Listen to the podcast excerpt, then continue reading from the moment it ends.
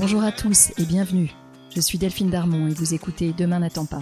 Dans ce podcast, nous discuterons à bâton rompu, à cœur ouvert, avec des hommes et des femmes qui travaillent à rendre le monde un peu meilleur. Ils sont entrepreneurs engagés, investisseurs à impact, fondateurs d'ONG, artistes activistes. Ils repensent les industries traditionnelles comme la mode ou l'agroalimentaire. Ils agissent dans les domaines de la santé, de l'éducation ou de l'environnement. Ensemble, nous échangerons sur leur parcours, les raisons de leur engagement et sur leurs projets. Mon rêve, c'est que ces histoires nous inspirent et nous servent à trouver notre propre chemin pour passer à l'action. Je vous souhaite une très bonne écoute.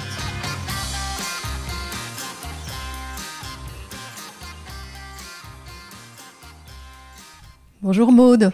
Bonjour Delphine. Maude, enchantée, je suis ravie d'être chez toi aujourd'hui. Merci de me recevoir. Maude, c'est la femme qui a lancé et qui dirige Label Emmaüs. Alors, Label Emmaüs, qu'est-ce que c'est? C'est très simple. Enfin, c'est très simple. Sur le papier, c'est la digitalisation d'Emmaüs qu'on connaît tous. Alors Maud, je vais te passer le micro et je vais te laisser te présenter et nous raconter, peut-être pour commencer, comment euh, ton enfance t'a structuré à la fois euh, enfin, pour être en capacité à, faire ce poste-là, mais aussi pour avoir l'envie de te tourner vers euh, le domaine de l'associatif et de la solidarité. Alors euh, l'enfance euh, qui m'a amenée là, euh, alors j'ai grandi pas mal en Guadeloupe, donc j'ai, enfin je suis née en Guadeloupe à Pointe-à-Pitre et j'ai pas vécu toute mon enfance en Guadeloupe. J'ai aussi passé ma petite enfance plutôt dans le sud de la France, mais on est revenu ensuite en Guadeloupe et j'ai fait mon collège, j'ai fait mon lycée en Guadeloupe, j'ai passé mon bac en Guadeloupe et, et, je suis partie après le bac faire mes études en métropole comme on dit. ça je pense pense que c'est déjà un marqueur fort euh, euh, dans ma vie. Mais ce qui m'a marqué le plus, euh, c'est bah, c'est un territoire qui est marqué par son histoire, évidemment, par bah, des, des, tensions qui peuvent être fortes entre les, les différentes communautés. Et moi, j'ai voilà, j'ai toujours eu envie d'aller vers les différentes communautés, justement. J'avais pas tellement de, barrières. alors, j'étais métropolitaine, hein, j'avais pas de, de parents originaire de Guadeloupe. En fait, on est parti vivre là-bas euh, à un moment donné dans la vie de mes parents, mais euh, c'était pas du tout un territoire euh, d'origine. après, physiquement, je passe facilement pour une métisse. Hein. Souvent, on me, demande mais qu'est-ce que c'est exactement tes origines Alors c'est plutôt méditerranéen en fait, voilà. Mais ça m'a aidé finalement à m'intégrer à, toute communauté et je, ça a sûrement dû marquer quand même bah, une certaine ouverture d'esprit, une certaine bienveillance euh, vis-à-vis de, l'autre, de ce qui est inconnu, euh, et puis euh, aussi un certain rejet, pour le coup, des, bah, des comportements racistes que j'ai pu observer. c'est sûr que Emmaüs, pour moi, ça a été la rencontre d'un lieu où on accueille l'autre de façon inconditionnelle. Donc peut-être que c'est un écho à mon enfance pour ça. Alors, tu arrives en prépa, du coup, en métropole? Oui, alors même si j'ai fait quelques années euh, donc euh, euh, de petite enfance en primaire dans, le sud de la France, mais en tout cas, bon, c'est vrai que ma, vie métropolitaine, comme je la connais depuis maintenant plus de 20 ans, démarre au moment de la prépa. Bon, j'étais, j'aimais les études, donc je voulais faire des études poussées, qui me donneraient le plus de chances possible. je voilà, je, viens pas d'un milieu non plus où on fait forcément beaucoup d'études, donc j'aspirais aussi à, réussir. Euh, et puis euh, je voulais faire des études commerciales, alors pas tellement pour le commerce finalement, parce que j'avais pas non plus l'âme d'un entrepreneur, d'une entrepreneuse à l'époque, euh, mais euh, parce qu'en fait c'était une prépa qui était très généraliste et je pouvais faire aussi bien de l'histoire, de, des lettres, des maths, et voilà, je suis quelqu'un de très curieux. Donc à l'époque c'était ça. Sur la prépa c'est très logique, ensuite on arrive en école de commerce et finalement on fait de la compta et du et oui, et en fait quand on n'a pas été très très bien orienté, bah, c'est comme moi, voilà, on fait une prépa commerciale et puis on se retrouve dans une école de commerce et là on se dit mais qu'est-ce que je fais là exactement? Effectivement, c'est un peu comme ça que ça s'est passé, d'autant plus que bah, je me suis retrouvée en école euh, à devoir euh, payer cette école et j'avais pas du tout euh, l'argent. Donc j'ai fait un prêt, comme quand même beaucoup de personnes, hein, mais c'est pas une majorité des gens en école de commerce. Donc j'ai fait un prêt et il a fallu le rembourser, ce prêt aussi à la sortie. C'est aussi ce qui m'a emmené au début vers des métiers un petit peu plus raisonnables. Bien sûr, ça oriente très clairement. À l'EDEC, du coup, c'était l'EDEC, hein, euh, j'ai vu en, préparant notre, euh, notre rencontre que tu t'étais déjà orienté vers des associations humanitaires euh, Oui, bah dès la première année à l'EDEC, j'ai j'étais bénévole dans l'association humanitaire qui s'appelle Aide EDEC. je ne sais pas si elle s'appelle encore comme ça. Et lors de ma deuxième année, je suis devenue présidente de l'association, coprésidente. Je partageais la présidence avec une amie. Donc oui, bon bah quand même cette fibre-là, elle se, elle est déjà présente, elle est déjà là en moi et dans toutes les associations qu'il pouvait avoir pour les étudiants à l'époque, j'ai pas hésité. Je me suis pas dit tiens, si je faisais BDE, euh, BD Arts, etc. Et puis au et à mesure des missions, j'ai affiné euh, ce que je voulais euh, vraiment faire pour les autres. Quand je suis sortie de l'école, j'avais une vision assez claire. Je, ne voulais pas faire d'humanitaire puisque j'ai fait quelques missions à l'international, notamment à Madagascar. On a fait une électrification avec des panneaux solaires d'une maternité. J'avais pu observer lors de cette mission qu'il y avait un rapport avec les populations locales euh, qui n'étaient pas ce que je recherchais.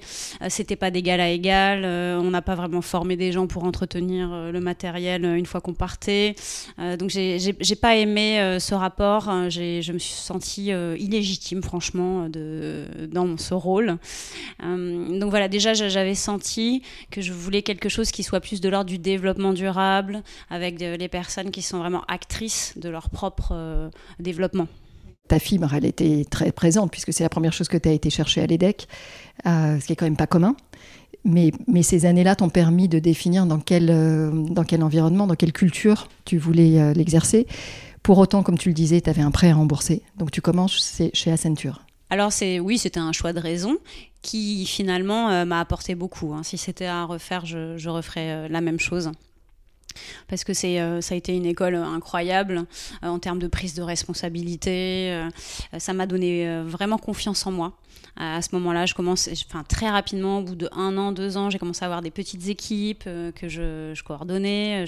Euh, au bout de cinq ans, j'étais sur des équipes de cinq, six personnes que je coordonnais sur des déploiements à l'international.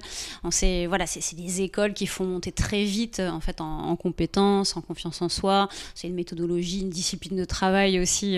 Euh, voilà, on, travaille beaucoup, beaucoup dans ce genre d'entreprise. Mais euh, bon, j'aurais pas pu faire plus de 5 ans, moi, personnellement. à la fin du remboursement de mon prêt, euh, voilà, tout de suite, j'ai voulu euh, retourner vers mes premiers amours, mes, mes vrais amours. Mais, mais voilà, c'est des bonnes écoles qui forment vraiment bien. Alors, 5 ans, c'est beaucoup et c'est pas beaucoup. Quelque part, tu es déjà sur une autoroute. Comment est-ce que tu as réussi à en sortir? Alors moi je suis quand même quelqu'un de très obstiné et, j'ai toujours eu mon idée en tête. Donc, euh, en fait, j'ai, j'ai pas eu de, révélation à un moment donné ou l'envie de revenir à quelque chose que j'avais un peu laissé de côté. Non, en fait, quand je suis sortie de l'EDEC, je savais que je voulais travailler dans euh, quelque chose qui avait du sens. Je ne pouvais pas le faire tout de suite pour des raisons financières. J'ai choisi Accenture parce que je savais déjà qu'ils avaient une fondation qui faisait du mécénat de compétences voilà, j'ai déjà au recrutement, j'ai tenté Accenture et je voulais vraiment Accenture parce que je savais déjà qu'au bout de 4-5 ans, je demanderais à partir sur une mission de la fondation qui me permettrait de me reconstruire un réseau. Euh, voilà, cette idée, je l'avais dès le début. Hein. Et je l'ai même dit à l'entretien de recrutement. j'ai été très honnête, je l'ai dit. Et je, je pense qu'ils ont aimé aussi un profil un peu atypique. Euh, voilà. Mais euh, donc c'est ce que j'ai fait tout simplement. Au bout de, de 4-5 ans, mon prêt arrivant à sa fin, et ben j'ai demandé à partir sur une mission de la fondation. Euh, ça n'a pas été simple au début parce que bah, c'est normal, ils voulaient me staffer sur des clients euh, normaux. et puis j'ai obtenu ce que je voulais et je suis partie neuf mois à l'agence Nouvelle des Solidarités Actives qui, a été créée par Martin Hirsch et Benoît Genuini qui est l'ancien PDG d'Accenture France. On le sait moins, ça. Ces, deux-là se sont rencontrés dans un avion et cette rencontre a fait qu'ils ont créé ensemble le LANSA, qui, a quand même euh, été vraiment le laboratoire qui a expérimenté le RSA avant de s'appliquer euh, dans la France entière. Hein, euh, c'est aussi une belle histoire de, rencontre. Voilà, donc je me retrouve à l'ANSA, c'était en 2010 ou 2009, et, pendant ces neuf mois, et ben là je découvre complètement euh, les politiques sociales françaises. Génial. Ça, moi, je connaissais pas. Je n'avais fait que des missions euh, à l'international de développement durable ou d'humanitaire. Et là, je, bah, je, découvre le social euh, français. Alors, il y a des choses qui me plaisent, d'autres qui me plaisent beaucoup moins. par exemple, tout ce qui est institutionnel, tout de suite ne m'a pas attiré. travailler dans des collectivités ou même au niveau de l'État ou voilà chez les prescripteurs sociaux, non, ça, ça me ça m'attirait pas je sentais déjà que j'étais attirée par quelque chose d'un peu plus entrepreneurial avec une dimension économique. Et, là, j'ai découvert un peu les structures d'insertion par l'activité économique. Euh, et, ça, ça m'a plu en fait. Je me suis dit, tiens, euh, c'est chouette ces, structures-là qui font de l'insertion tout en ayant une activité économique. Euh, et elles se tournent vraiment vers, des gens qui sont peu qualifiés, au chômage depuis longtemps. Donc j'ai senti que ça, ça me plaisait.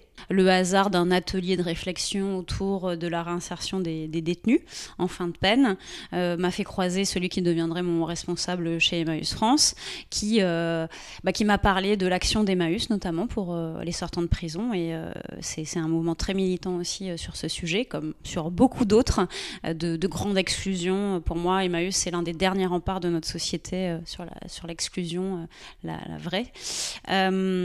et donc ça, j'ai été fascinée vraiment là tout de suite par tout ce qu'il m'a raconté. J'avais l'impression que ça cochait absolument toutes les cases en fait de, de, l'ouverture à l'autre, de la rencontre, de l'accueil, en même temps de la dimension économique, de l'indépendance financière vis-à-vis des subventions, de l'indépendance vis-à-vis du privé comme du public, euh, donc la capacité à, interpeller, à faire du plaidoyer, euh, à être dans le remède, mais aussi dans le combat pour euh, voilà lutter vraiment contre la cause du mal en fait. C'est ce que j'aime chez Emmaüs. On n'est pas dans le pansement simplement.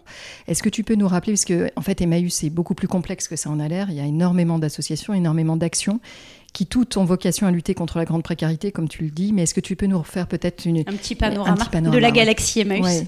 Alors déjà, le mouvement Emmaüs a 70 ans. Euh, puisqu'il euh, a démarré en, 1949 euh, à peu près, donc après-guerre, porté par un homme formidable qui était l'abbé Pierre. En fait, il a créé un mouvement à son image. alors, je vais essayer de, le décrypter. Voilà, on, veut, on est tous très respectueux de, l'abbé Pierre, donc c'est jamais facile de, parler pour lui, entre guillemets. mais donc, du coup, ben, après-guerre, énormément de bidonvilles, de, de mal logement. Donc, c'était vraiment le, le combat du du, moment.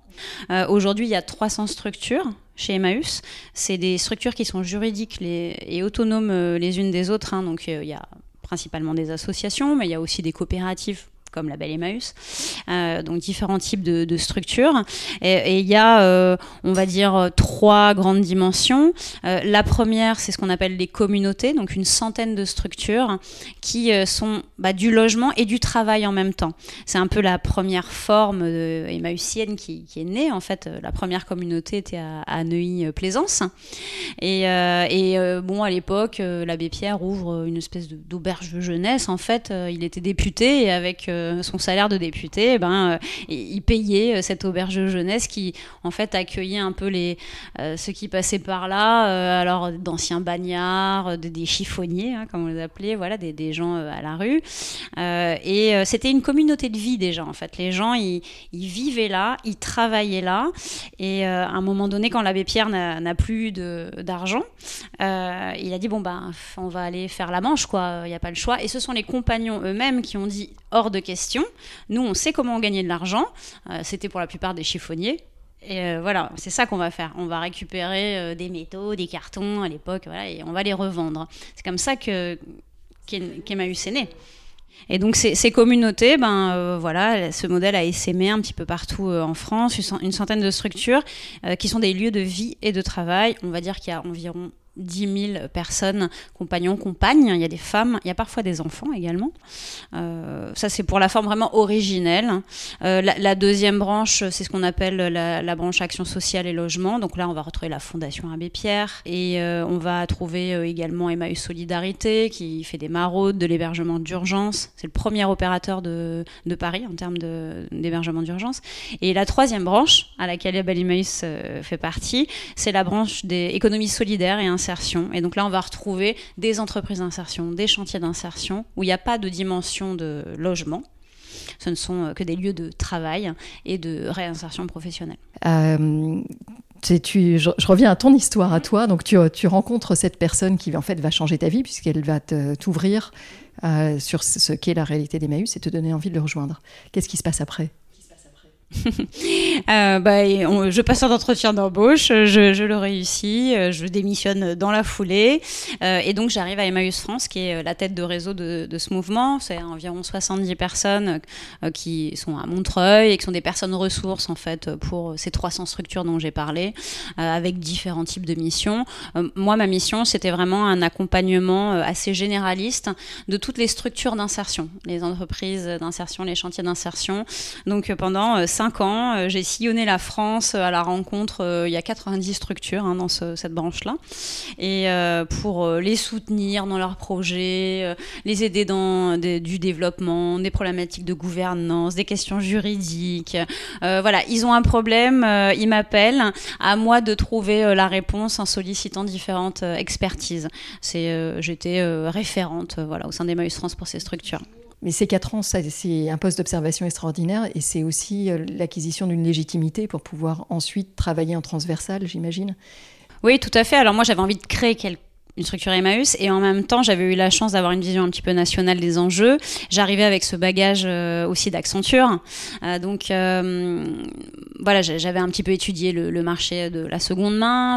ça m'avait quand même frappé de voir l'absence de dimension digitale dans le mouvement alors qu'il y avait 450 points de vente un petit peu partout en France. et puis bon bah bien sûr hein, la culture école de commerce c'est aussi de regarder la concurrence, les opportunités, les menaces évidemment, euh, ça me frappait euh, qu'Amazon existe depuis 20 ans alors que nous, on n'avait euh, pas de site national. Comment est-ce que tu as accueilli quand tu leur, proposes de, de d'amener leur boutique sur le net? Alors déjà, j'ai quand même pris le temps de, faire toute une mission exploratoire euh, d'une année. Hein. Je suis pas arrivée du jour au lendemain en disant euh, j'ai l'idée du siècle, on va faire une marketplace, vous allez voir, ça va être génial. Euh, donc j'ai commencé par proposer au conseil d'administration d'Emmaüs France de, me donner une année pour réfléchir à un concept. J'ai pas réfléchi seule non plus. j'ai fait un comité de pilotage où je me suis entourée de, de salariés du siège, mais aussi de compagnons, il y a de bénévoles, de salariés du terrain. Et on était 20, euh, 30 personnes tous les deux mois à se réunir et je leur présentais un peu mes travaux, mes recherches. Donc euh, on, a commencé vraiment par euh, le, début. Donc c'est quoi le e-commerce? Quels sont les acteurs en, présence? Si Emmaüs voulait faire du e-commerce, ça veut dire quoi? Qu'est-ce que ça implique logistiquement, fonctionnellement, en, termes de modèle économique, en termes d'éthique, de valeurs?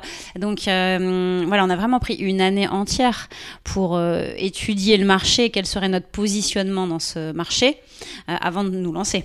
Et puis, plus que ça, ce que j'entends dans, ton discours, c'est que tu as fonctionné avec des groupes de travail collaboratifs. Mm. Donc, tu les quelque part, euh, tes propositions Ils ont été embarqués à ce moment-là. En, en, fait, dès, le groupe de travail, on a commencé à négocier. quel serait notre, euh, notre lien en fait en termes de bah, clients-fournisseurs, mais surtout de partenaires, puisqu'on a créé une coopérative. Euh, donc au bout d'un an, quand j'ai créé une coopérative, qui a signé les statuts de, cette coopérative euh, Trois salariés qui venaient d'Emmaüs France, dont moi, et deux autres que j'ai embarqués dans, l'aventure à l'époque, dont, Thomas, qui, est toujours à la belle Emmaüs et qui, qui a développé une plateforme logistique dans le Sud, on, en parlera certainement. et puis, si structuré Emmaüs qui était euh, dans, euh, dans ce comité de pilotage. tu avais tes pilotes. Et en Emmaüs France, voilà. Et donc, et donc en fait, on, on, a signé des statuts ensemble. On est devenu vraiment euh, sociétaire, partenaire d'une coopérative. et puis ensuite, on s'est on s'est lancé concrètement avec cela, mais aussi une quinzaine d'autres structures. Il y avait, il y avait 20 vendeurs pilotes. Et, et quand on s'est lancé, on savait déjà aussi bah, quelle commission on prendrait sur les transactions, parce qu'on l'avait négocié ensemble au comité de pilotage j'étais arrivée en disant bon, pour que ça tienne économiquement, il faudrait qu'on prenne 30% de commission. Quoi, ça va pas, t'es folle, jamais on paiera ça. Euh, alors je suis revenue une deuxième fois, bon 20%, ça irait, euh, mais non, n'importe quoi. Bon bah alors 10%, bon ok, allez 10%. Donc moi je savais déjà combien d'argent il fallait que j'aille. voilà combien d'argent fallait que j'aille trouver ailleurs pour pour équilibrer tout ça. Donc euh, voilà, cette année elle a été fondamentale. Elle nous a aussi permis d'identifier des partenaires euh, pour euh, aussi informatique. Euh, on n'a pas fait tout nous-mêmes. Hein. On a été entouré de beaucoup d'expertise parce que personne n'avait jamais fait de e-commerce dans l'équipe avant. Est-ce que tu peux nous dire, pour que tout le monde, et notamment les gens qui n'ont pas été encore, pas encore, sur le label Emmaüs, comment ça fonctionne et pourquoi, pourquoi, quels sont les grands principes, en quoi est-ce que c'est pareil et en quoi c'est très différent? De, pour le consommateur euh, par rapport à une expérience qu'il pourrait avoir au Bon Coin ou, euh, chez Amazon alors, sur Label Emmaüs, on, on va retrouver euh, que des produits d'occasion. alors ça, c'est pareil chez d'autres. Il y a aussi bien des, des produits donc d'occasion sans transformation. Il y a des produits qui sont reconditionnés avec une garantie, comme des smartphones, des ordinateurs. Il y a des produits qui sont créés à partir de matières recyclées. Euh, on va retrouver toutes les gammes d'un Emmaüs, euh, de la mode déco, euh, des livres, donc en passant par de l'high-tech. voilà, c'est un, bric-à-brac géant finalement. et puis ensuite, il y a donc là où on est à 1 million 600 000 produits à peu près référencés. Quand on s'est lancé il y a 5 ans, il y, il y avait 3000 produits, donc pas mal de chemin parcouru.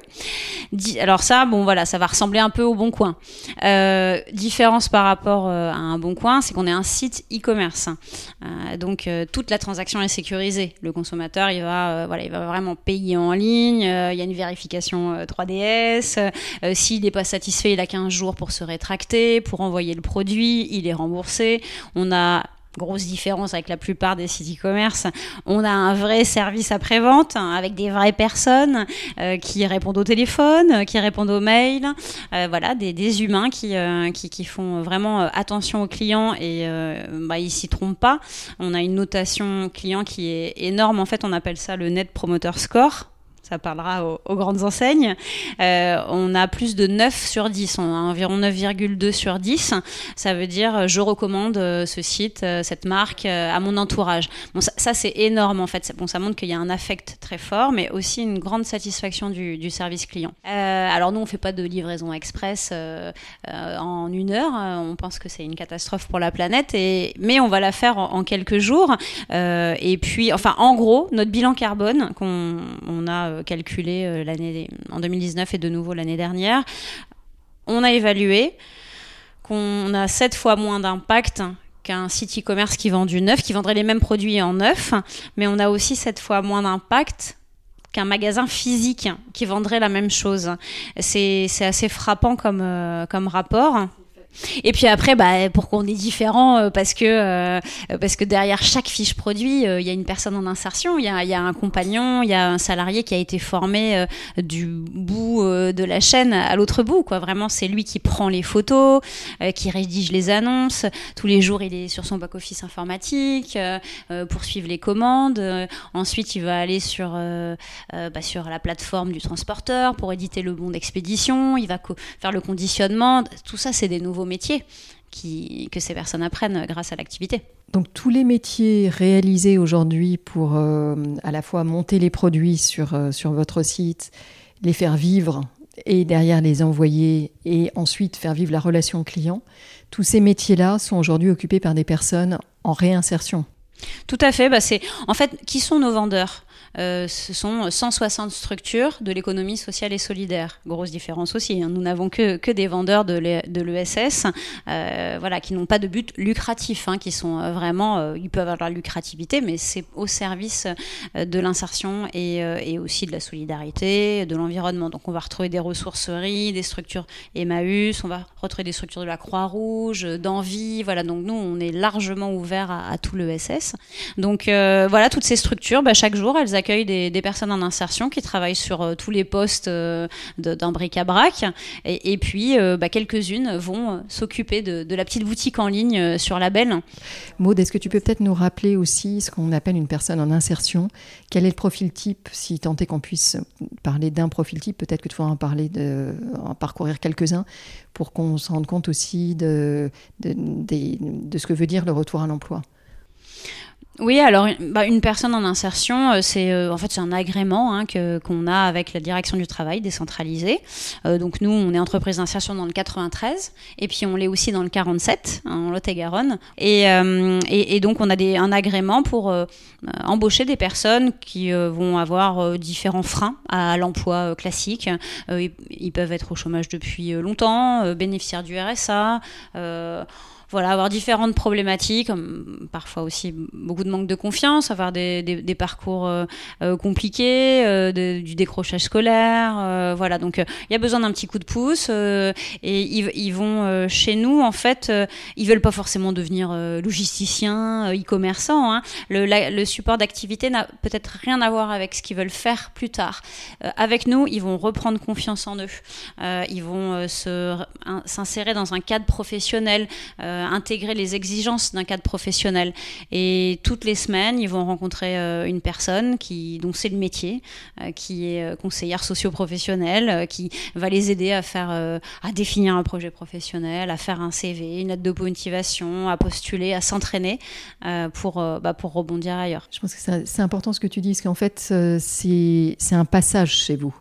Voilà, c'est vraiment un passage qui peut euh, euh, durer euh, six mois comme deux ans, mais deux ans c'est le maximum en tout cas, on ne peut pas garder les gens plus longtemps.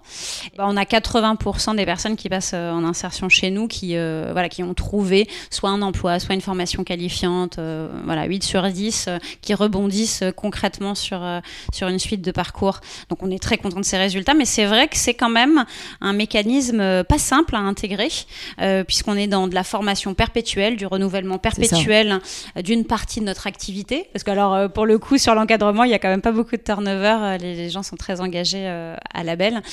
mais oui, ça, bah, ça s'intègre dans les procédures, dans les outils. pour, pour que ce soit gérable aussi en termes de modèle économique, hein, puisque on est une entreprise, il faut faire tourner quand même aussi la boutique. Maude, je sais que tu es contrainte par le temps. J'aurais juste voulu t'entendre quelques minutes sur des, des, développements, et Dieu seul sait qu'ils sont nombreux, euh, donc sur, sur Label Emmaüs, vous avez eu une, euh, une activité qui s'est installée en quelques années de façon extraordinaire, euh, mais ça n'a pas suffi. Je vais citer en vrac un certain nombre d'innovations que tu as lancées, et je te laisse reprendre la balle au monde sur celle sur laquelle tu as envie de rebondir.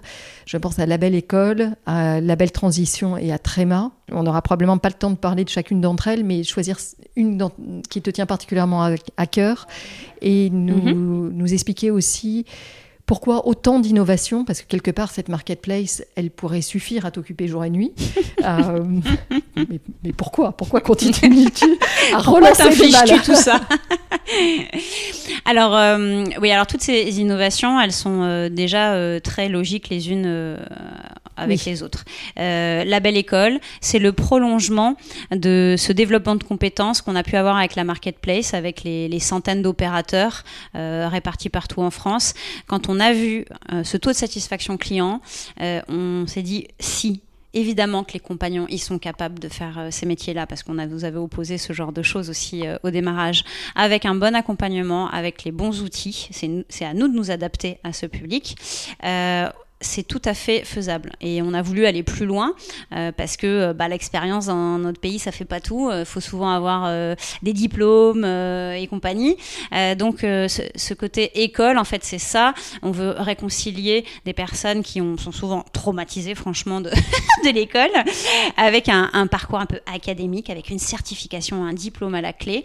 c'est très intensif. C'est plusieurs mois, trois mois à cinq de, de formation intensive euh, c'est une école qui ne fonctionne qu'avec du bénévolat, donc euh, c'est euh, il y a plein d'entreprises qui s'engagent et celles qui en parlent le moins sont celles qui s'engagent le plus. Bien sûr, comme toujours. Comme toujours.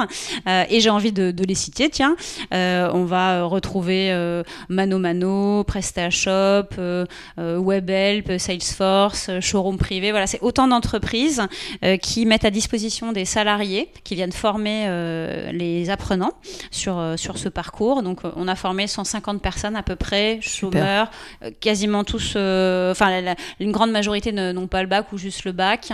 Et euh, voilà, ça c'est donc ça c'est l'école et on espère les s'aimer partout en France. l'école a créé plus récemment en septembre la Belle Touche Euh, T'en as pas parlé, mais euh, je te le dis au passage. la Tu belle vas trop vite. La Belle Touche, c'est une agence digitale et euh, voilà, on propose de bah, pour euh, n'importe quel type de client, mais c'est particulièrement adapté aux, aux assos, aux petites structures. On peut créer des sites internet, des sites e-commerce, des stratégies digitales comme n'importe quelle agence digitale, sauf que nous on embauche nos anciens apprenants de l'école en parcours d'insertion sur ces métiers. Ça c'est aussi une innovation en termes d'insertion parce que ça se fait très peu ce type de métier hein, dans, le monde de l'insertion euh, qui est encore beaucoup malheureusement euh, BTP, service à la personne. euh, voilà, c'est des métiers importants, hein, mais c'est bien aussi d'aller vers quelque chose d'un petit peu plus qualifié quand même parce que notre société va vers ces métiers.